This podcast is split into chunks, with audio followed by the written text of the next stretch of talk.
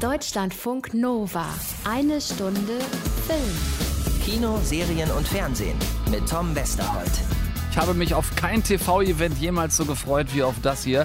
Und darüber reden wir heute. Friends ist meine Überserie aller Zeiten, obwohl ich damals schon auch Riesenfan von so Giganten wie House of Cards, Breaking Bad und natürlich Game of Thrones war. Also klar, nicht, dass ich mich jetzt gegen den Serienfortschritt stellen würde, aber diese Sitcom von 1994 bis 2004 in zehn Staffeln ist bis heute einfach meine Herzensserie. Und jetzt endlich, diesen Donnerstag, kommt die große Friends TV Reunion der sechs Hauptdarsteller und das eben nicht nur, wie wir alle lange befürchtet haben, nicht nur im amerikanischen Pay-TV auf HBO Max, sondern auch in unserem hier auf Sky. Anna und ich haben zusammen reingeguckt. Wir spoilern nix, aber wir müssen drüber reden. Ich bin gespannt. Ich bin gespannt, wie Chandlers und Joeys BH Wasserbombenkatapult in Folge 16 Staffel 2. Just saying. Außerdem habe ich ein sehr cooles Buch für euch gefunden. 100 Facts About Babelsberg verschlinge ich gerade und es zeigt uns, nicht wir müssen uns hinter Hollywood verstecken, sondern Hollywood kann sich in ganz vielem hinter unserem Filmmecker in Potsdam verstecken. Geschrieben hat das Buch der Schauspieler Sebastian Stielke, er ist heute unser Gast und wir sprechen über das Buch und über unser von vielen Leuten immer wieder zu Unrecht Verschmähtes Babelsberg. Dann hat Anna noch eine Serie in der ZDF-Mediathek für euch gefunden. Schlafschafe. Klingt super interessant. Geht um eine junge Familie, in der die Mutter plötzlich zur Verschwörungstheoretikerin wird und der Vater erstmal ganz schön ratlos ist. Und ähm, ich habe noch einen tollen Tipp von euch aufgegriffen. Vielen Dank dafür. Die Serie Detectorists in der Arte Mediathek. Bin ich mehrfach darauf hingewiesen worden und habe ich jetzt auch endlich mal reingeguckt. In diesem Sinne. Podcast-Sessel nach hinten geklappt, Füße auf den Couchtisch. Vorsicht mit Monikas gutem Porzellan. Zappel nicht so rum, Chandler, und lass die Pizzareste da liegen, Joey. Stell die Frage lieber nicht, sondern denk sie nur, Phoebe und Rachel. Hör auf zu heulen. Denn Ross? We were on a break! Deutschlandfunk Nova. Phoebe? Chandler? Sorry, der musste sein. Wir müssen dringend reden. Oh Gott, ich bin so mega aufgeregt. Äh, du weißt, liebste Frau Wollner, dass Friends wirklich meine absolute Herzensserie ist. Ich weiß mittlerweile nicht mehr, wie oft ich die zehn Staffeln in den letzten 24 Jahren schon durchgeguckt habe. Äh, Herbst 1996 war sie zum ersten Mal bei uns im Fernsehen, damals auf Sat 1. Damals habe ich noch meine TV-Zeit meiner Freizeit angepasst, damit ich das wirklich gucken konnte. Damals natürlich alles noch synchronisiert und ich habe vor, weiß ich nicht, vor ein paar Jahren dann erst festgestellt, wie wahnsinnig schlecht das wirklich synchronisiert gewesen ist. Ähm, mittlerweile gucke ich es nur noch im Original. Aktuell bin ich gerade wieder in äh, Staffel 4, Folge 10. Es gibt für mich keine bessere Tröste-Serie, äh, gerade jetzt auch so in der Pandemiezeit. 236 Folgen, pures, echtes, wahres Leben und vor allem, das finde ich so geil, eigentlich ist das größtenteils zumindest heute noch so aktuell wie damals. Würde ich dir fast das erste Mal widersprechen und sagen, Friends ist eine der Serien, die für mich unglaublich schlecht gealtert sind, auch wenn ich es immer wieder liebe. Für mich war das ganz lange so meine Flugzeugserie, wenn ich irgendwo hingeflogen bin. Es war immer Friends im Bordprogramm. Ich habe es immer geguckt und als es zu Ende war, habe ich gedacht, okay, ähm, also als ich mit den zehn Staffeln dann das erste Mal durch war und ich habe zu Hause auch diese Collectors DVD Edition. Mhm. Ähm, mit allem. Da dachte ich, äh, ich habe jetzt gerade echt Freunde verloren. Aber für alle, die im Flugzeug den hunderttausendsten Rerun von How I Met Your Mother gucken, sollten wir vielleicht mal klären, was Friends überhaupt ist. Ich, also ich weigere mich zu glauben, dass es immer noch Menschen gibt, die das nicht wissen, aber äh, meinetwegen bitte sehr. Ja, es ist eigentlich ähm, die, die, die Urserie aller Hangout-Sitcoms, also Hangout, ja. dass halt einfach Leute outhängen, also rumhängen, äh, meistens äh, entweder im Wohnzimmer oder im Central Park. Ein äh, Café am Central Park in Manhattan, übrigens in einem Café, in dem ich selber schon mal gesessen habe, allerdings ich in den so Warner neidisch. Studios in LA. Da stand die Kulisse und da durfte musste am Ende der Tour jeder ein Foto machen. Und es gibt eben diese, diese Handvoll. War Gunther da? nee. Hat er, hat er euch Kaffee serviert? Nein, der war nicht da. Ich habe okay. noch nicht mal Kaffee getrunken. Ich habe fürs Foto einfach auf dem Sofa gesessen. Okay. Äh, das Foto sieht so scheiße aus. Aber egal. Äh, also äh, sechs Freunde, die sich immer wieder treffen und über das Leben reden leben, lieben, Kaffee trinken, äh, ja. die sich äh, dann auch noch eine Etage in ihrem Apartment-Building äh, teilen, äh, gegenüber wohnen und dieses Apartment, beide Apartments eigentlich Bühnen für sämtliche Dramen der jungen äh, oder in dem Fall eher späten Adoleszenz sind. Ja. Eine Serie, die so 90er ist. Ja, na, die ist, sie, sie, ist sehr 90er und sicherlich schwingt da bei mir auch einiges an Nostalgie mit, aber ich finde trotzdem, wenn ich es heute noch sehe, so diese, ähm, ja, diese Form der Adoleszenz, die du gerade beschrieben hast, also nicht so, nicht so erste Liebe und erstes Knutschen und erste Orientierung, sondern halt den Schritt weiter, ähm, so ein bisschen der Wunsch nach Setteln, also nicht mehr nur daten ähm, und mit jemandem zusammen sein, sondern eher heiraten und mit jemandem zusammenbleiben, äh, gucken, wo geht's eigentlich so beruflich hin, auch die Struggles damit, äh, Jobs, die man annimmt, die, wo man merkt, die machen einen nicht glücklich und zu überlegen, wie passt man so ins, ins Erwachsenenleben rein, auch in welcher Konstellation. Es geht alles los mit WGs und entwickelt sich dann aber immer mehr in verschiedene Beziehungskonstellationen, Konstellationen, auch, äh, auch innerhalb dieser sechs Leute. Das ist der Kern, von dem ich finde, dass er tatsächlich heute immer noch Gültigkeit hat. Die, also diese, diese latente Kritik ist einfach also dieses, dieses Fat-Shaming, was Monika angeht und dieses ja. latent Homophobe, was immer wieder wieder so ein bisschen mitschwingt, ist schon, aber das, also How I Met Your Mother habe ich jetzt eben schon genannt, äh, ist ja quasi das Friends der, der, der nächsten Generation. Das ist in dem Sinne viel, viel schlimmer. Ja. Aber, Oder äh, auch Friends, The Big Bang Theory hat natürlich ja. auch wahnsinnig viel von Friends. Äh, äh, selbstverständlich, aber ich weiß natürlich, was du meinst und ich bin ganz, ganz bei dir. Also bei, beim, beim Titelsong schon habe ich auch Gänsehaut. Ja, ja, ja. Seit 17 Jahren mittlerweile ist Schluss. 2004 gab es die letzte Folge und seitdem auch immer mal wieder so Fanforderungen weltweit, dass es doch bitte ein Revival geben soll. Entweder eine Anschlussstaffel mit denen jetzt eben nicht mehr 20 oder 30 Somethings, sondern, was ich auch krass finde, 50 Somethings. Ne? Also alle sechs Hauptdarsteller sind heute zwischen Anfang und Mitte, sogar äh, Lisa Kudrow eher Ende 50. Ähm, es hat sich dann ewig hingezogen ähm, und dann letztens die Meldung, äh, letztes Jahr die Meldung, es, es wird etwas gedreht. Man wusste nicht genau was, ging dann auch nicht wegen Corona. Aber dieses Frühjahr wurde dann gedreht. Es ist im Kasten. Ähm, alle sechs Hauptdarsteller von damals mit an Bord. Also David Schwimmer, Matt LeBlanc, Matthew Perry, Lisa Kudrow, Courtney Cox und Jennifer Aniston. So, und jetzt Donnerstag, 27. Mai 2021, also diese Woche, wird es passieren. The test is ready. Rachel wrote Ross a letter and demanded he read it before they got back together. How many pages was that letter? 18 pages! 18 pages. Front and back! Front and back is correct. Wait, wait, do one more time! Äh, das ist im Original in der Serie eine ganz berühmte Szene gewesen. Äh, ein Quiz, das Ross damals veranstaltet hat. Äh, Kandidaten sind Rachel und Monica auf der einen Seite, Joey und Chandler auf der anderen Seite und die vier spielen da um den Tausch ihrer Apartments. Du hast es eben gesagt, die liegen ja in dem Wohnkomplex, in dem sie leben, äh, liegen diese Wohnungen genau gegenüber. Und hier in dieser Reunion-Folge ist es halt nachgestellt worden, nur dass dieses Mal halt die, die Darsteller sich an einzelne Inhalte der Serie zurückerinnern müssen. Ja, ich glaube, ich würde grandios scheitern bei diesem Quiz. Äh, du, wie ich das jetzt so raushöre, würdest, glaube ich, alle sechs locker in die Tasche stecken.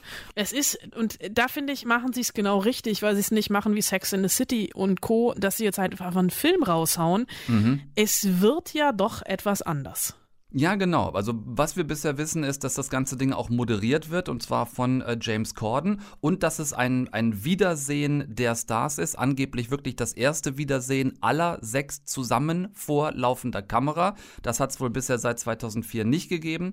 Ähm, und genau wie du sagst, nicht der Versuch, sie also alle in ihren Serienrollen so 20 Years After äh, zurückzuholen und dann äh, haben sie mittlerweile alle erwachsene Kinder und müssen sich mit den Sorgen rumstreiten. So ein bisschen wie sie es mit Fuller House ja versucht haben zum Beispiel.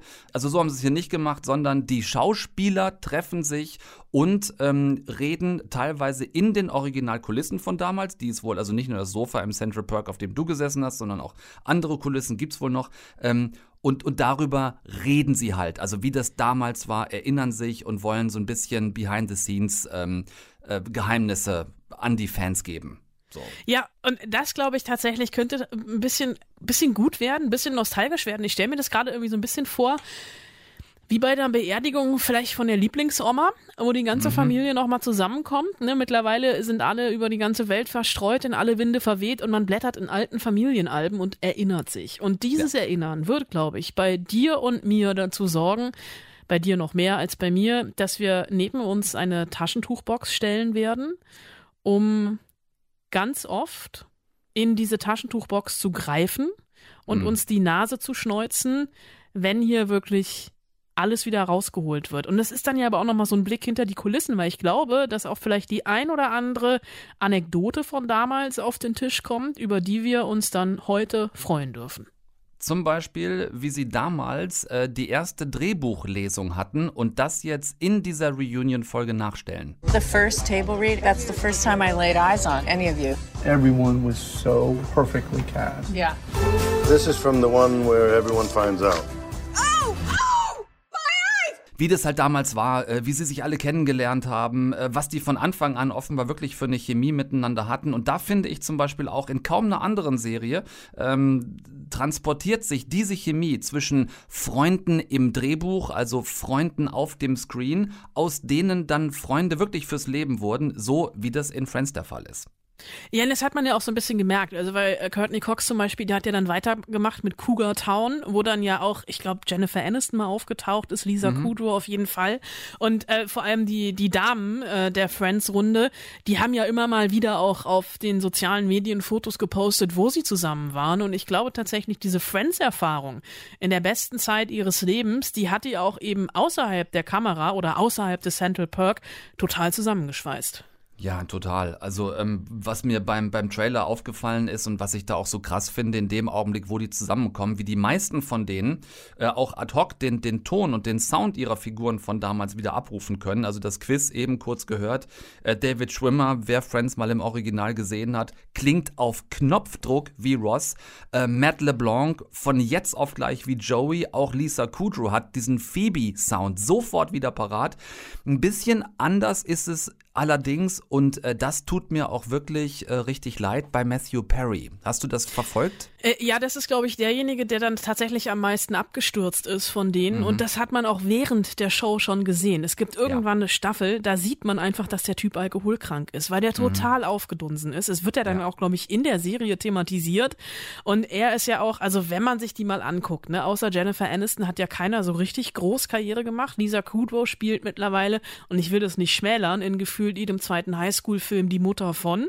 Ja. Äh, Courtney Cox hat Cougar Town gemacht, David Schwimmer hat hat sich auch als Regisseur versucht. Äh, der Film war auch gar nicht so schlecht von ihm. Aber die richtige Weltkarriere hat eigentlich nur Jennifer Aniston hingelegt und bei Matthew Perry, ich glaube, der kam einfach ja mit dem, mit dem Erfolg nicht so richtig klar. Das ist genau richtig. Ähm, er war, das wusste ich zum Beispiel lange Zeit nicht, der einzige ähm, der sechs DarstellerInnen, der auch ständig schon ganz früh ähm, im Writers Room war, also auch für mega viele der wirklich guten Gags und Punchlines von damals verantwortlich war, der geliefert hat. Derjenige, der vor Friends auch schon Comedian war und ähm, ja, und über die Zeit sich dann wohl auch immer mehr verantwortlich dafür gefühlt hat, dass das Gagniveau so hoch bleibt. Also Double Pressure. Auf der einen Seite musste er liefern, als Comedian und zwar nicht nur für seine Figur Chandler Bing, sondern auch für die anderen. Und dann kamen noch irgendwie so krasse Dinge obendrauf wie äh, äh, Stalking und Fandom, wo jetzt auch in der Reunion drüber gesprochen wird. I remember one time I happened to have the news on, and on the TV was an aerial shot of each of our houses. Oh, jeez. And I remember looking at it going, what the also wem das tatsächlich nicht so klar war, die Friends-Darsteller waren Ende der 90er, Anfang der 2000er wirklich Megastars. Und Matthew Perry hat all das leider immer wieder in Richtung Drogen, vor allem Richtung Alkohol getrieben.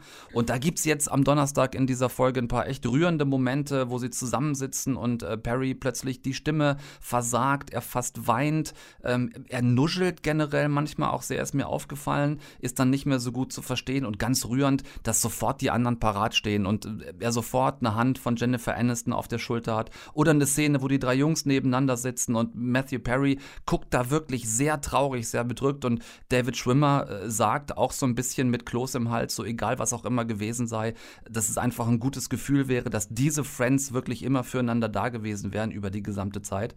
Und ähm, das, das Heftigste, du hast es eben angesprochen, dass man es in der Serie irgendwann auch sieht, Heftigste, was ich in dem Zusammenhang mal gehört habe, war, dass Matthew Perry selbst gesagt hat, er könne sich an ganz vieles, was speziell zwischen Staffel 3 und Staffel 6 so passiert sei. Und das ist gerade das, die Zeit, also die ich gerade wieder gucke.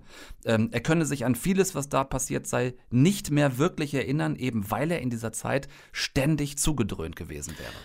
Ja, das ist schon krass. Dann sollte er sich diese Reunion auch gucken. Da kann er nämlich angucken, kann er nämlich noch ein bisschen was lernen und vielleicht wird ihn auch noch der ein oder andere Gastauftritt überraschen. Das sieht man im Trailer ja auch schon, dass ein paar alte äh, Stargäste von einst, alte Bekannte vorbeischauen. Mhm. Den einzigen, den ich im Trailer nicht gesehen habe. Und wenn das wirklich passieren sollte, wäre das der absolute Oberhammer. Brad Pitt hat ja einen Gastauftritt in Friends.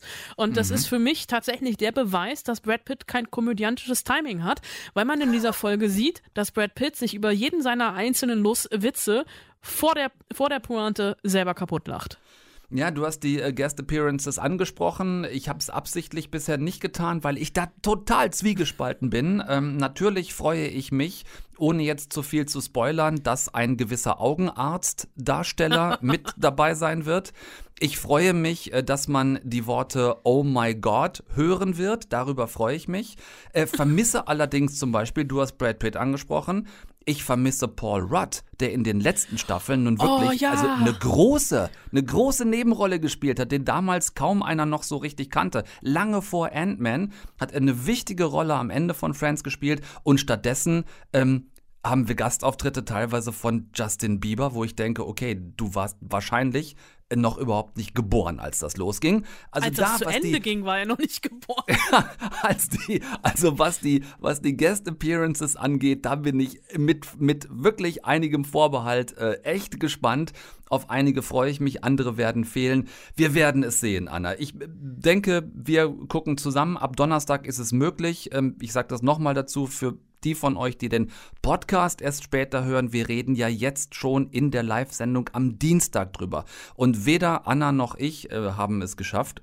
Ähm, vorab diese äh, ja, Special-Folge zu bekommen. Also auch wir können vermutlich erst morgen, also am Mittwoch kurz vorher, dürfen wir dann mit anderen Journalisten weltweit reinschauen. Es ist sehr geheim gehalten worden. Ähm, ich freue mich sehr. Ab Donnerstag können wir alle gucken auf Sky Ticket und Sky Q, Friends, die Reunion. Äh, vielleicht kann ich morgen Nacht sogar nicht besonders gut schlafen vor lauter Vorfreude. Ich weiß es nicht genau. Soll ich dir ein Schlaflied singen? Ich glaube, das möchtest du nicht. Das ist, äh, das ist eine wahnsinnig gute Idee, Anna. Vielleicht können wir das verknüpfen mit dem, worüber wir später noch sprechen wollen, auch in dieser äh, Folge eine Stunde Film. Denn du hast noch eine neue Serie für uns ausgecheckt. Also ich muss es anders betonen, du hast noch eine neue Serie für uns ausgecheckt. Ähm, Schlafschafe, könnten die mir helfen beim Einschlafen? Nee, da hast du auch eher Albträume. Na, auch eher Albträume. Okay, reden wir gleich drüber. Danke dir. Sehr gerne. Ich habe da vor kurzem ein neues Buch über Instagram entdeckt, weil ich natürlich dem Studio Babelsberg folge und die hatten dieses Buch gepostet bei sich. Das heißt 100 Facts about Babelsberg, Wiege des Films und moderne Medienstadt. Und wisst ihr noch, wie ich neulich mal meinte, äh, diese CNN-Doku über Hollywood? Sowas sollte es mal für die Geschichte des deutschen Films geben. Well, Here we go. Ich, ich hatte denen also äh, geschrieben, äh, dass ich das Buch gerne hätte, äh, hier für unsere Sendung. Und ähm, die haben mich dann verlinkt mit dem Bebra Verlag, die es rausgegeben haben. Und zack, hatte ich kurze Zeit später eine Mail vom Autor des Buches, nämlich vom Schauspieler Sebastian Stielke, der sich da auch noch sehr kooperativ angeboten hat, mit uns drüber zu reden. Ich meine, so geht Social Media 2021 im Optimalfall. Hallo, lieber Sebastian. Hallo, hallo, hallo Tom, danke, dass ich da sein darf. ja, so kann es doch manchmal auch funktionieren. Mensch, kurzer Dienstweg, weißt du, mal eben so hier über Instagram connected. Das ist doch fein, wenn es dann mal so funktioniert. Du bist Schauspieler, hatte ich gesagt bereits. Du kommst ursprünglich äh, vom altehrwürdigen Schauspielhaus in Bochum. Da liegen, glaube ich, zumindest deine Wurzeln. Du hast aber dann Schauspiel studiert an Konrad Wolf, halt eben in Babelsberg. War das auch der Ursprung über diese Filmstudio-Legende, irgendwie mal ein Buch zu schreiben oder herauszubringen? Ähm, Im Endeffekt kurz geantwortet, ja. Also ähm, man muss dazu sagen, dass natürlich dieser, ich, ich nenne ihn immer den Mythos Babelsberg, das ist natürlich vorher irgendwie immer schon ein Begriff. Und ähm, das war ja auch eines der Gründe, warum ich unbedingt damals äh, an die staatliche Schauspielschule in Babelsberg, also in Potsdam, die Konrad Wolf wollte weil es zum damaligen Zeitpunkt ähm, die einzige war, die quasi Hälfte Hälfte ausgebildet hat. Ne? Also 50-50 äh, klassische Theaterausbildung, Szenenstudien, Akrobatik, Tanzen, Ballett, all das, was da so dabei ist. Äh, und die anderen äh, 50 Prozent eben Kamera-Acting, äh, Sprache, äh, Synchron, Mikrofon sprechen und so weiter hatte. Und äh, das hat ja dann auch geklappt.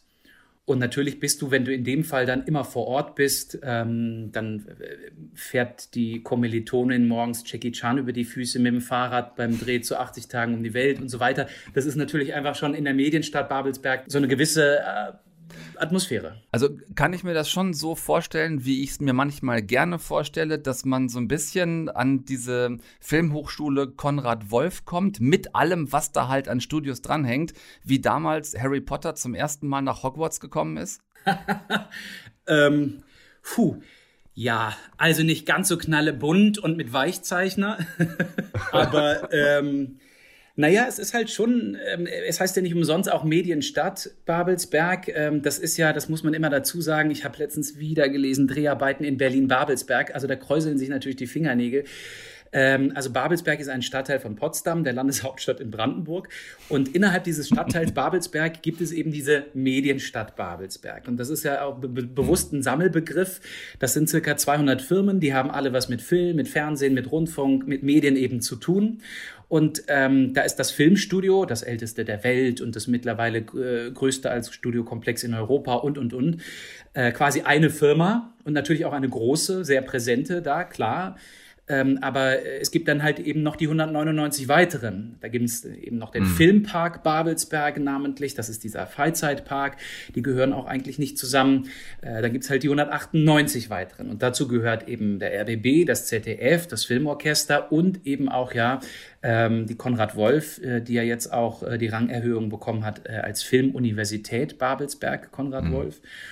Und das ist halt eben alles in dieser Medienstadt. Jetzt musstest du ja irgendwie mal dich diesem ganzen Projekt nähern, ne? Und wir haben schon gesagt, das Buch, was du geschrieben hast, das heißt 100 Facts. Ähm, jetzt gibt es aber über Babelsberg ja nicht nur 100 Fakten, sondern wahrscheinlich eher 100.000. Also wie hast du mit welcher Gewichtung dir diese 100 für das Buch rausgesucht?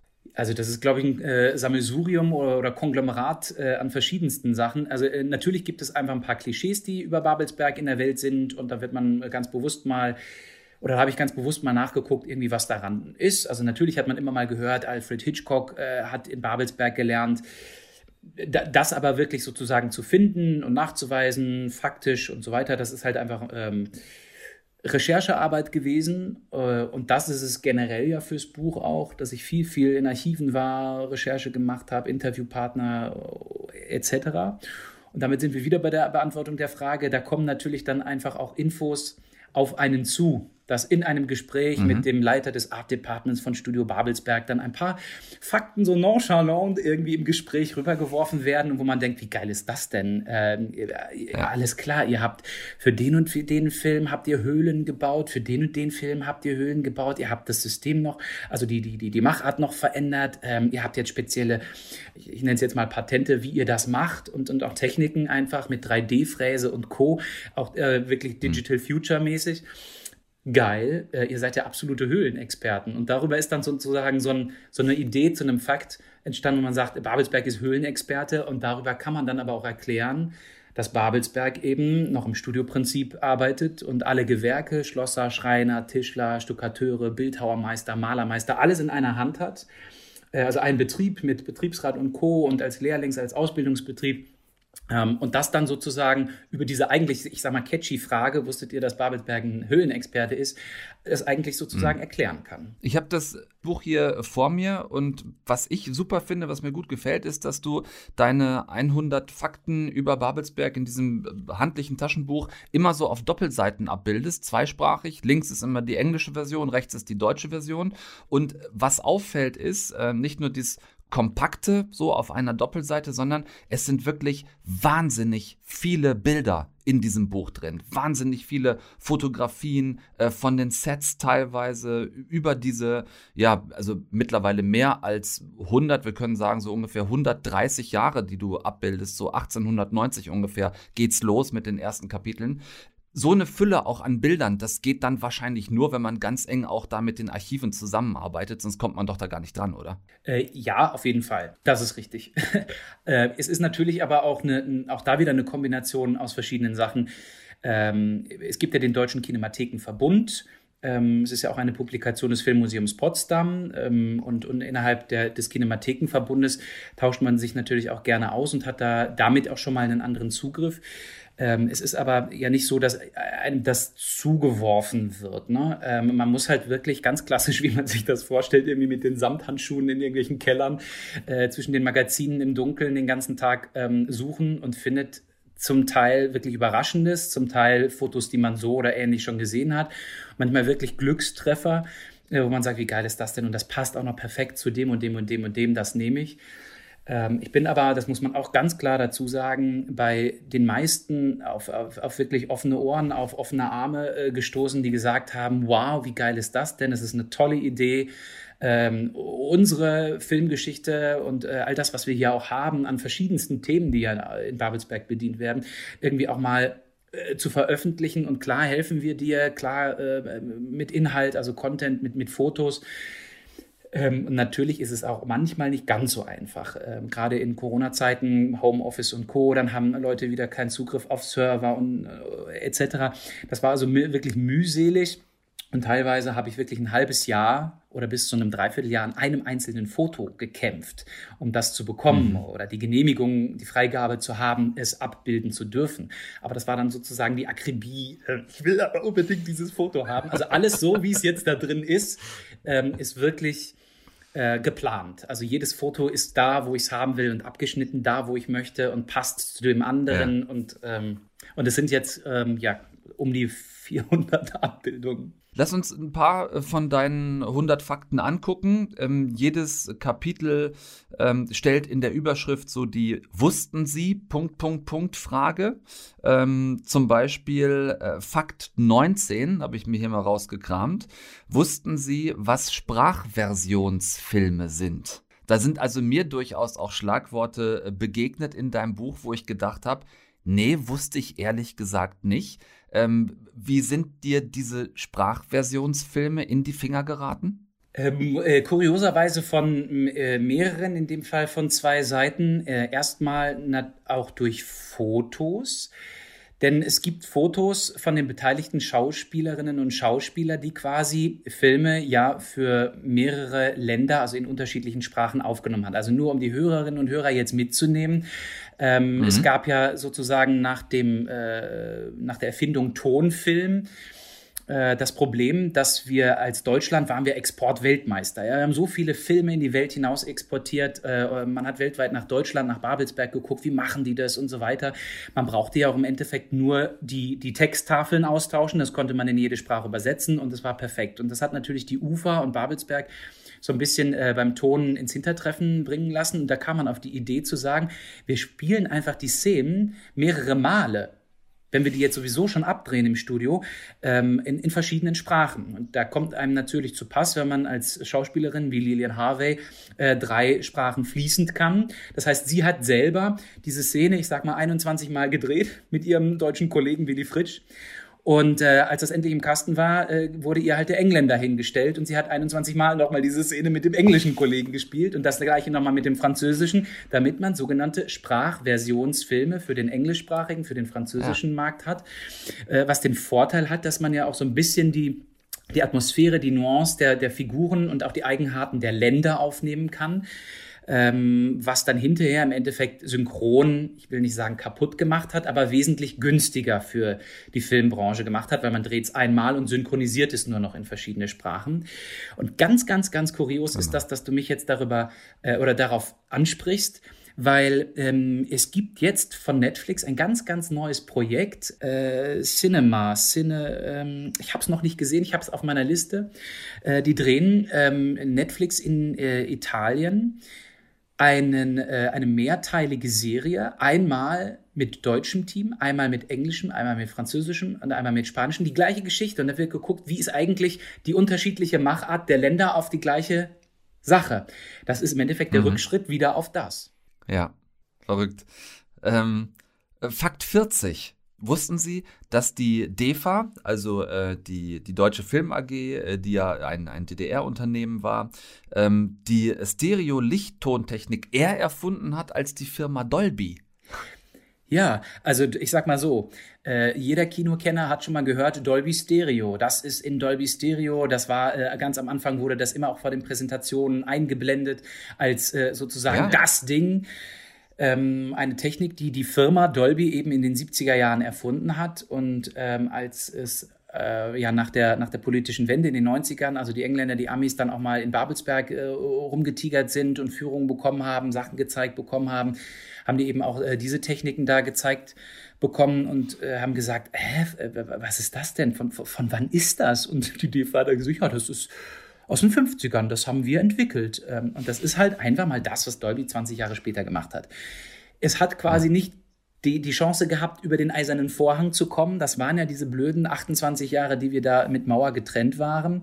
Ähm, aber de, de facto hat die DEFA eine eigene Forschungs-, Entwicklungsabteilung gehabt, auch auf dem Gelände in Babelsberg und an vielen, vielen Dingen, nicht nur an dem Stereo-Lichttonverfahren, auch an, ähm, äh, an Ton, Tontechniken, an Lichttechniken ähm, etc. gefeilt, gebastelt, gemacht und getan, was, was teilweise westdeutsche äh, Filmproduktionsgesellschaften nicht gemacht haben. Das ist, das ist etwas, wo man federführend war, wie man in Babelsberg immer mal in bestimmten Themen federführend war oder heute auch ist. Ähm, und das fand ich ja. zum Beispiel als Technik äh, Honk sehr, sehr spannend. Das war auch etwas, wo ich mich äh, extremer oder mehr einlesen musste als in anderen Themen, ja. Ich habe extra so ein paar Sachen rausgesucht und noch einige mehr in deinem Buch gefunden, die immer wieder so ein bisschen ähm, ja eigentlich sagen, dass wir zumindest in, in einigen Belangen auch mal aufhören können, uns permanent so hinter Hollywood zu verstecken. Ne? Es ist immer noch so dieses, dieses riesige Hollywood. Eigentlich haben wir äh, quasi, wir haben ja Hollywood selbst, nämlich in Babelsberg. Das hast du schön zusammengefasst, Tom. Das, genau so ist es. Also abgesehen davon, dass äh, das Babelsberger Filmstudio, also das Gelände mit den Hallen und den Freigeländen und so weiter, ist sozusagen äh, als äh, das älteste Großatelier-Filmstudio der Welt, also im Endeffekt älter als Hollywood bekannt. Aber ähm, wie gesagt, in den 20er, auch in den 10er Jahren schon, war Babelsberg einfach Vorreiter in vielen, vielen Dingen. Und man hat ähm, äh, also weltweite Filmemacher gehabt, die also nach Babelsberg gereist sind, um zu gucken, hey, wie machen die das da? Und ähm, mhm. also das, da passt halt sozusagen wirklich der Begriff federführend in bestimmten Dingen. Ich erinnere nur an die Erfindung des Countdowns, wissen die wenigsten ähm, die Erfindung der entfesselten Kamera, was technisch einfach ein Vorläufer ist von dem, was heute Standard oder Alltag ist bei Dreharbeiten mit Steadicam, Dollyfahrten und so weiter. Also eben, dass die nicht stativ, äh, also statisch auf dem Stativ ist, sondern man sich bewegen kann. Das muss man auch technisch erstmal entwickeln, German Engineering und mhm. ähm, solche Geschichten. Und das gab es in Babelsberg eigentlich zu jeder Zeit. Und das ist auch heute noch so, dass Babelsberg an äh, Augmented Reality, also erweiterter Realität forscht mit der UFA, mit dem Fraunhofer Institut zusammen. Ähm, also immer ganz, ganz weit voran ist, Digital Future. Ähm, und das, äh, was halt eben die wenigsten wissen, was wir für ein Juwel wir hier haben in Deutschland mhm. mit Babelsberg. Und jetzt kann man sagen, äh, das ist jetzt kein regionales Thema für Berlin-Brandenburg oder für Deutschland, sondern auch für Europa, ne? weil das sind internationale Koproduktionen. Auch da habe ich einen Fakt über die Internationalität, wo man sagt, ja, das sind äh, amerikanisch-deutsche Koproduktionen, das sind französisch-deutsche Koproduktionen, äh, iranisch-belgisch-deutsche Koproduktionen, die da gedreht werden. Und das ist unser europäisches Hollywood. Das kann man so definitiv sagen, zumal man ja dann auch noch Glanz und Glamour die ganzen Stars aufzählen könnte, die da ein- und ausgehen. Richtig, ja, genau. Also die Überschneidung, die tatsächliche Überschneidung zwischen Hollywood und äh, Babelsberg, wobei das, glaube ich, etwas ist, was sich mittlerweile wirklich rumgesprochen hat, dass wir ja nun immer wieder auch Hollywood-Produktionen äh, in Babelsberg haben. Es werden ja tatsächlich eher mehr als weniger. Damit sich da jetzt irgendwo der Kreis schließt, ne? Ähm, wie, wann und wo machen wir denn jetzt aus deinem tollen Buch halt eben auch den Film oder die Doku-Serie, weil das ist was, was mir immer noch fehlt, dass sich mal einer dran wagt und sagt, ey, also über diese packende Geschichte äh, in Babelsberg, die wir haben, da könnte man doch eine ne wahnsinnig spannende Doku-Serie auch darüber drehen. Darüber kann man so viel drehen und zwar sowohl dokumentarisch, wie du richtig sagst, und ich äh, stelle mich da gerne zur Verfügung, äh, bin bei mhm. einem Projekt äh, in, in, allen möglichen Funktionen gerne dabei. Ähm, das geht aber auch filmisch. Also ich meine, diese ganzen Sachen, äh, siehe den, den Kinofilm Traumfabrik, was ja sozusagen in die Richtung geht, Babelsberg in Babelsberg, Film im Film. Und da gibt es zig. In Babylon Berlin haben wir es auch gehabt. Genau. In Babylon Berlin, dritte Staffel, ist es auch so. Morde in der Filmwelt. Und da ist sozusagen in der Marlene Dietrich Halle und so weiter gedreht worden. Zumal ja äh, auch Babylon Berlin generell in Babelsberg sehr, sehr viel dreht. In den großen Außenkulissen, die auch ein Kapitel bekommen haben. Damit man mal sieht, äh, wie diese ganzen Viertel, diese ganzen Straßen entstehen. Äh, und dass man eben nicht vor Ort in anderen Ländern drehen muss. Ähm, und das ist wahnsinnig spannend ähm, und ich würde sehr, sehr gerne dabei helfen, ähm, eine, eine Dokumentation mal auch über die Chronologie der Ereignisse grob zu haben. Äh, genauso wie auch einzelne Themen mal rauspickend äh, als Fiction, ne? also wirklich als, als, als Spielfilm, weil da kannst du hunderte, da kannst du tausende Filme machen, was da alles abging zu der Zeit mit mhm. Glanz und Glamour. Also das ist die Atmosphäre, die wir immer von Hollywood, von den Amis Marketing sind die sehr, sehr gut äh, gezeigt bekommen. Ne? Dann fährt dann eine, äh, äh, eine Marilyn Monroe mit Verdeck offen, Cabriolet äh, durch Beverly Hills. Das haben wir auch in Babelsberg. Lillian Harvey mit ihrem Mercedes Coupé über die Parkbrücke Brücke, Schloss Babelsberg, durch die Kaiserstraße, äh, Allee äh, mit Grace Kelly-Look, also wirklich zu den Studios fahrend. Das ist das, was wir in Babelsberg auch hatten. Und wir sind gerade auf dem besten Wege auch wieder hin, das zu werden. Man muss es halt nur selber mal wahrnehmen, weil von den, ich sag mal, ausländischen Gästen oder den ausländischen Filmemachern, die hier arbeiten können und dürfen, ähm, werden wir schon sehr beneidet. Nur die eigene Bevölkerung hat das noch nicht so ganz auf dem Schirm und auch dafür ist dieses Buch und gerne auch eine Doku ähm, absolut brauchbar und wichtig. Ein Schritt nach dem anderen. Die Doku wäre der Traum, irgendwann tatsächlich sowas ähm, Vorzeigbares mal über die Geschichte von Babelsberg zu haben. Bis dahin gibt es erstmal ab jetzt dein Buch 100 Facts About Babelsberg. Ähm, für mich wirklich eine echte Entdeckung, vor allem ohne dass man, um dein Buch verstehen zu können, erst noch Filmgeschichte studiert haben müsste. Ähm, es kostet 16 Euro ist, glaube ich, wirklich die erste Buchempfehlung in eine Stunde Film. Aber hey, ich meine, also Filme und Serien auf Papier, das geht in dem Fall schon auch mal echt klar. Gewähre mir einen Schlusssatz. Es ist eben nicht nur Filmgeschichte, sondern es ist gelebt.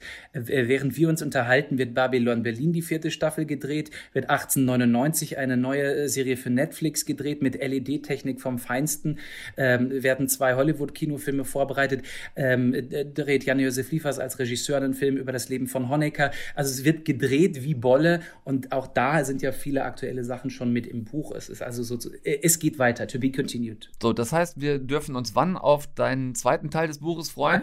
Die zweiten 100 Facts. Ich arbeite dran. Ja. One, 100 Facts More, den Titel, äh, den Titel schenke ich dir schon mal an dieser Stelle. ja, genau, genau, richtig. 100 Facts 2.0. Vielen Dank dir, Sebastian Stielke, für deinen Besuch hier bei uns in eine Stunde Film. Sehr, sehr gerne. Vielen Dank, dass ich da sein darf. Deutschlandfunk Nova. Eine Stunde Film. Meinst du, die Leute haben das schon gemerkt, Anna? Ich glaube auch, auch wenn ich glücklicherweise sagen muss, dass mein Freundes- und Familienkreis davon bisher wirklich komplett verschont geblieben ist. Pandemie kann anstrengend werden. Und zwar jetzt nicht nur wegen Homeoffice, Homeschooling, Home Drinking und Home Sitting im Allgemeinen, sondern auch, weil wirklich ja durch manche Familien und Freundeskreise äh, seit geraumer Zeit ein Riss geht. Wegen der Pandemie und vor allem wegen des Umgangs mit der Pandemie. Ne? So der entfernte Onkel vielleicht, der den Mund-Nasenschutz meist irgendwie so unterm Kinn trägt, wenn überhaupt, äh, und so gegen jede Abstandsregel verstößt, weil das blödsinnig findet. Oder vielleicht sogar die beste Freundin, die plötzlich zur Querdenker-Demo fährt und äh, Corona mit irgendeinem, weiß ich nicht, komischen Atemspray oder so ausrotten will. Wenn euch das auch so geht, dass ihr das feststellen musstet, ich könnte eine Klammer dahinter setzen und sagen, ich habe das auch in meinem einigermaßen nahen Umfeld erfahren und es verstört mich bis jetzt. Ähm, dann solltet ihr vielleicht mal auf zdf.de gehen, denn in der Mediathek, in der ZDF-Mediathek ist eine neue Verschwörungstheoretiker-Serie am Start, die genau das aufgreift. Eben die angesprochenen Schlafschafe. Äh, Anna, du bist schon durch mit den sechsmal so circa 15 Minuten langen Folgen. Wir müssen erst über den Titel reden. Was genau sind jetzt diese Schlafschafe? Ja, das Schlafschaf an sich ist der Gegenentwurf zum Querdenker, zumindest in, in dessen Augen oder wie die Querdenkerin in der Serie es erklärt. Ein Schlafschaf ist jemand, der seine Augen einfach nicht aufkriegt. Der sich dermaßen bequem gemacht hat in seinem Leben, dass er die großen Probleme der Menschheit einfach nicht sehen kann. Ich weiß gar nicht, warum es mir so schwer fällt, ihn aufzuwecken. Also Menschen, die den Verschwörungstheoretikern und Querdenkern nicht folgen, skandalös und damit aus ihrer Sicht unwissend sind. Ja, also quasi äh, so ne, dumm wie ein Schaf und außerdem noch im Tiefschlaf. Ähm, geht es um so ein Schlafschaf in dieser Serie?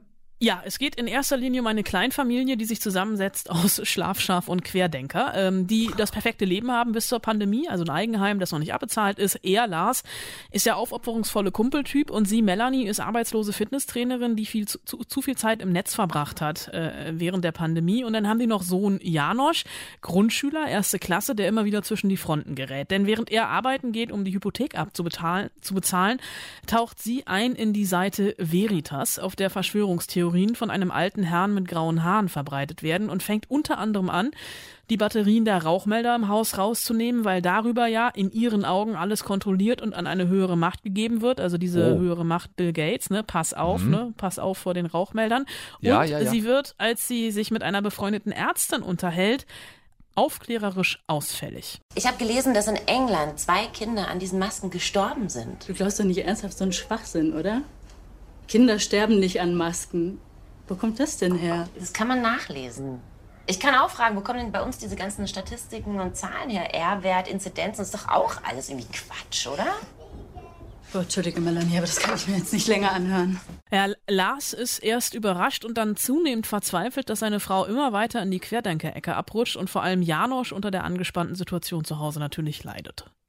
In, inwiefern ergreift denn die Serie da auch schon darstellerisch, erzählerisch von vornherein Partei?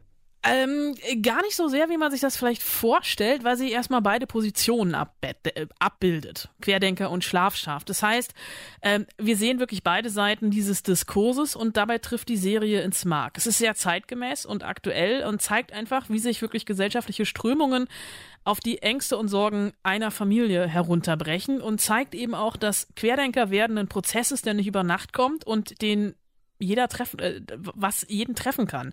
Bei Melanie ist es die Angst um den Sohn, dass der in der Schule unter der Maske zu wenig Luft bekommt. Sie äh, sticht dann irgendwann auch in die Maske Löcher rein und mhm. sagt, äh, er soll es halt dem Papa nicht sagen, ne, damit es nicht auffällt.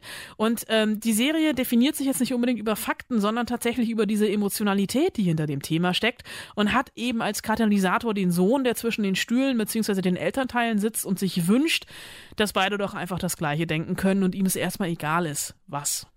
Äh, jetzt hat ähm, Angela Merkel, äh, unsere vorzügliche Bundeskanzlerin ohne Fehl und Tadel, ähm, ja, war richtig so. Hat mich heute Morgen noch von ihrem roten Telefon aus angerufen und hat mir als gehorsamem Frontsoldat ihrer gleichgeschalteten Lügenpresse diktiert, dass ich, also ähm, ich dich fragen soll, liebe Anna, ob das denn auch bitte schön alles so funktioniert. Ja, mich hat sie danach angerufen und mir gesagt, ich soll sagen, dass es funktioniert, weil es vor allem kurz und knackig ist. Ähm, das ist das Genre der Instant Fiction. Damit hat das ZDF äh, im letzten Jahr schon das ein oder andere Mal ins Schwarze getroffen, äh, weil man hier ohne dass 5000 Redakteure und ein Fernsehrat sieben Jahre lang ein Format entwickelt, das Ganze innerhalb von Wochen und Monaten über die Bühne ging und man einfach auf aktuelle Geschehen eingehen kann. Ähm, hm. Das hat wunderbar funktioniert bei Drin mit Lavinia Wilson. Äh, die Serie hat ja sogar jetzt einen Grimme-Preis gewonnen und mhm. auch Schlafschafe hat dann schon eine Haltung, nämlich ähm, eine Haltung, die Querdenker vermutlich aufstoßen wird. Und das ist ein bisschen das einzig Schade daran, dass die, die es bräuchten, die hm. Serie hm. vermutlich gar nicht gucken werden. Ja, das ist aber grundsätzlich bei Menschen so, die sich ähm, entschieden haben, nur in, in eine einzige Richtung zu denken und sich nur in eine Richtung zu informieren, nämlich genau die Richtung, die sie sehen und hören wollen. Ähm, ja, dass es schwer ist, diesen Menschen auch eine andere Seite von etwas zu zeigen. Ähm, alle sechs Folgen, diese ja nicht länger als 20 Minuten pro, also wirklich was zum Wegbingen. Äh, alle sechs Folgen Schlafschafe sind in der ZDF-Mediathek zum quer gucken und danach geradeaus denken. Danke, Anna. Sehr gerne. Und wenn Merkel morgen wieder vor mir dich anruft, grüß sie bitte ganz lieb. Ja, mache ich unbedingt. Grüße.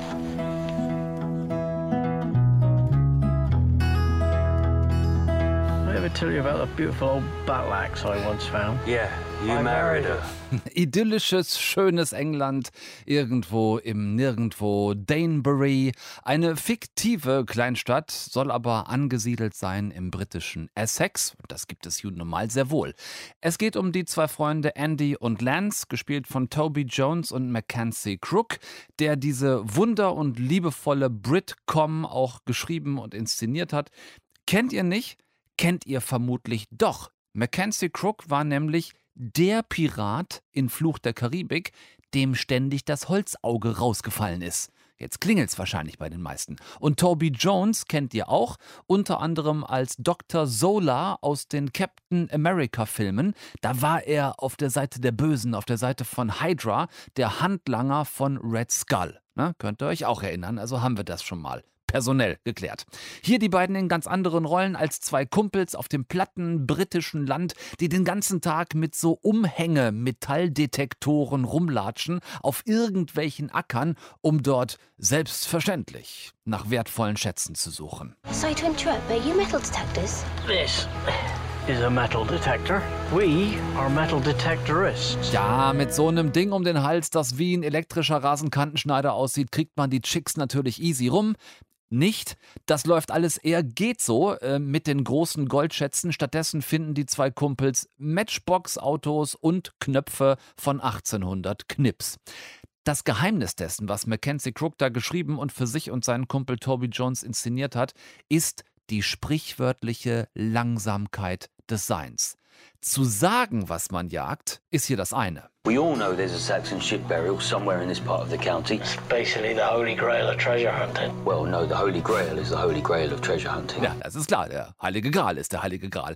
Die Notwendigkeit des Findens ist nämlich hier eine ganz andere Sache. Diese zwei Freunde, die gehen so detektieren, wie andere Kumpels angeln gehen und auch fast schon hoffen, dass sie nichts fangen oder hier finden, denn das würde ja Arbeit machen und die will man nicht. Die zwei sind quasi die Männer, die auf Nieten starren, auf dem Boden unter ihnen, äh, deren Suche mit den Detektoren in der Hand und ihren Köpfhörern auf dem Kopf ist hier Sinnbild der Suche nach dem Sinn des Lebens und genauso groß wie die Angst, irgendwann wirklich was Wertvolles im Boden zu finden, was sie überfordern würde, ist die Angst auch in der Sinnsuche zu finden, was man eigentlich vielleicht gar nicht wirklich über sich finden oder herausfinden will, weil doch eigentlich alles bleiben soll, wie es ist.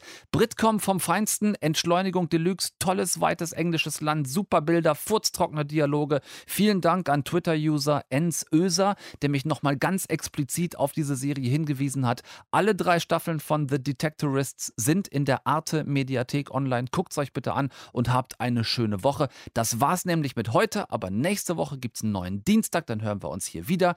Gesund bleiben, Hände waschen, Abstand halten, Maske tragen, nichts gucken, was ich nicht gucken würde. Passt auf euch auf. Tom Westerholt, ich, tschüss euch. Deutschlandfunk Nova. Eine Stunde Film. Jeden Dienstag um 20 Uhr. Mehr auf deutschlandfunknova.de.